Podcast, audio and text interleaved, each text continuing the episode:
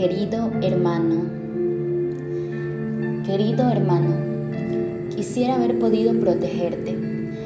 Yo sé que tenías miedo y que tu mundo como el mío también en mil pedazos se derrumbó, se hizo trizas, sucumbió. Para ti un poco antes y aún así luchaste hasta el final la batalla que perdimos.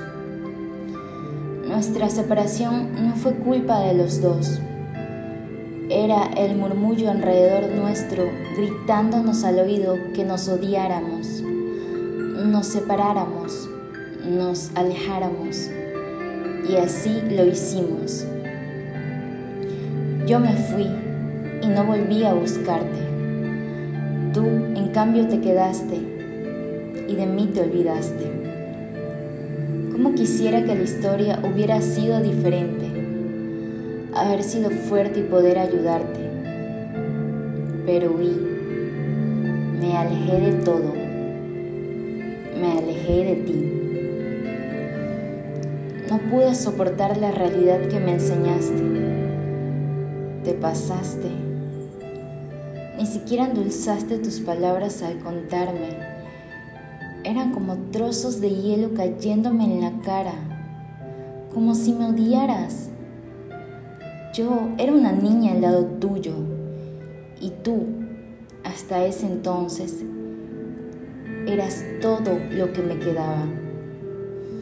Me sentí perdida en un mundo tan gigante. Escuché historias que me indujeron a que me defendiera de ti el último pedazo de familia que existía. Por temor, por cobardía, actué contra ti y lo lamento. Por eso no volví. No sabía cómo verte a la cara, si en vez de ayudarte solo pensé en mí. He querido incontables veces regresar a casa y tocar aquella puerta, pero me da miedo pensar que para mí ya no esté abierta. Prefiero imaginar que aún me quieres, que aquel pedazo de familia aún me espera, paciente, como el otoño a la primavera, me espera.